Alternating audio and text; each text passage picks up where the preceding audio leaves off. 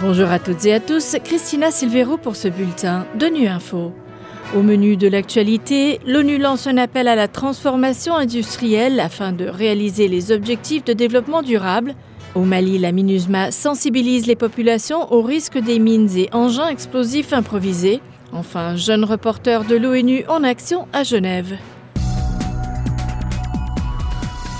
Dans un contexte de crise alimentaire et énergétique croissante, de perspectives économiques mondiales incertaines et d'impact croissant du changement climatique, l'ONU estime dans un nouveau rapport publié ce mercredi qu'une transformation industrielle est nécessaire pour combler l'écart de développement croissant entre les pays et atteindre les objectifs climatiques et de développement durable. Décryptage avec Jérôme Bernard. Le rapport 2023 sur le financement du développement durable indique que des investissements urgents et massifs sont nécessaires pour accélérer les transformations, notamment dans l'approvisionnement en électricité, l'industrie, l'agriculture, les transports et les bâtiments.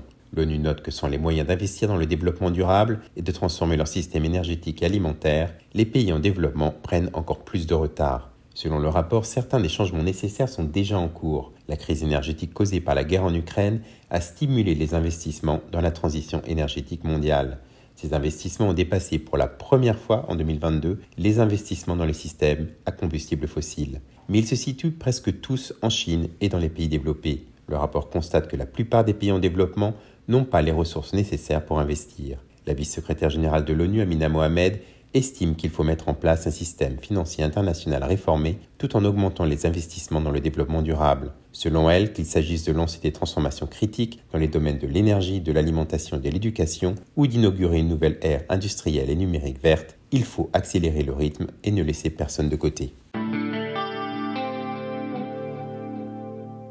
Retour sur la semaine de l'action contre les mines. Au Mali, les engins explosifs improvisés et mines ont fait plus de 1300 victimes directes et indirectes, soit 60% des personnes tuées de 2014 à 2022.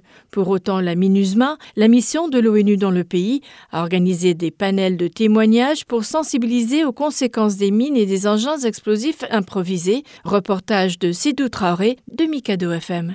Dans la vision des Nations Unies pour un monde débrassé de la menace des mines et des engins explosifs, le chef de la lutte anti-mine UNMAS a rappelé les conséquences des engins improvisés sur les civils et militaires. Jean-Guy Lavoie. En 2022, 218 engins explosifs improvisés enregistrés au Mali ont tué 146 personnes et blessé 282 autres. À la fin de février 2023, cette année, 28 engins explosifs improvisés ont déjà été enregistrés, qui ont fait 72 victimes. Au Mali, les régions de Mopti et Bandiangara restent les localités les plus touchées, avec 86% de la totalité des victimes civiles. Une opportunité pour le secrétaire permanent de lutte contre la prolifération des armes légères et de petit calibre de rappeler le besoin de mettre une coordination locale dans la lutte contre les mines. À ce jour, plus de 460 000 membres des communautés touchées par la menace ont reçu une éducation et une sensibilisation aux risques liés aux explosifs depuis 2015.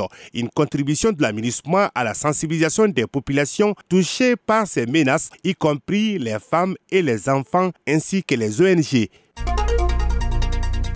Le groupe des jeunes reporters à l'ONU se sont réunis au collège Sismondi à Genève pour participer à une journée organisée par Genève Débat autour du thème Les femmes comme marqueurs de l'inégalité. Catherine Fegli du service de l'information des Nations Unies à Genève revient sur cette journée. C'est un jeu de rôle dans lequel euh, les jeunes vont jouer le jeu comme étant des journalistes et puis euh, sur un podium, vous avez des experts sur un sujet d'intérêt pour les Nations Unies. Et on joue le, jeu comme si c'était une conférence de presse. Et bien entendu, donc les experts euh, vont présenter le sujet du jour et les jeunes vont pouvoir poser leurs questions les plus pertinentes possibles. Et puis certaines vont chercher un petit peu loin. Et ça, c'est vraiment euh, le rôle de journaliste. Et puis ce qu'on demande à ces jeunes, et c'est là tout l'intérêt de ce programme, c'est dans ensuite continuer un peu cette chaîne de connaissances qu'on aura commencé ensemble, et soit d'écrire un article pour le journal local ou le journal de l'école, soit de travailler sur leur blog, une chaîne YouTube, que sais-je. Hein. Les jeunes ont beaucoup de créativité, et donc c'est d'avoir un peu cette continuation et ce partage. Voilà, fin de ce bulletin de Nu Info. Merci de votre fidélité. À bientôt.